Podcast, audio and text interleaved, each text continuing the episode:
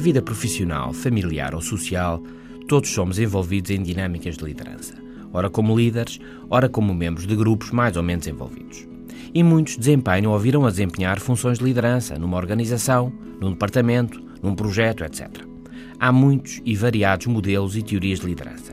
Propostas que focam mais a competência técnica e as tarefas. Outras dizem-nos que o relacionamento, o bom ambiente e a motivação é o mais importante.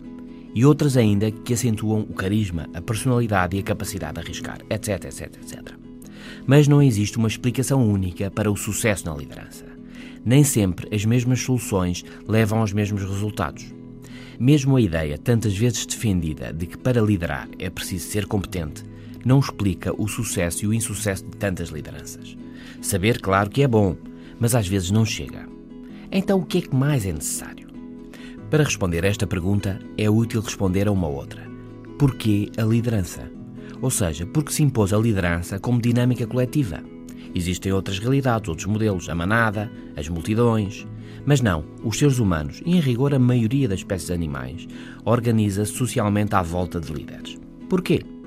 A investigação diz que é por os grupos liderados de há milhões de anos a esta parte terem tido mais sucesso do que os não liderados. E por que é que terá sido assim?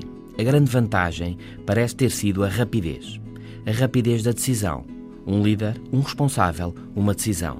A decisão é assim a essência da liderança. Por isso, os grupos aceitam que os líderes aqui e ali se enganem, que nem sempre decidam bem, mas não aceitam é que não decidam. Porque decidir é a razão de ser de liderar. É o antigo e o novo normal. Até amanhã.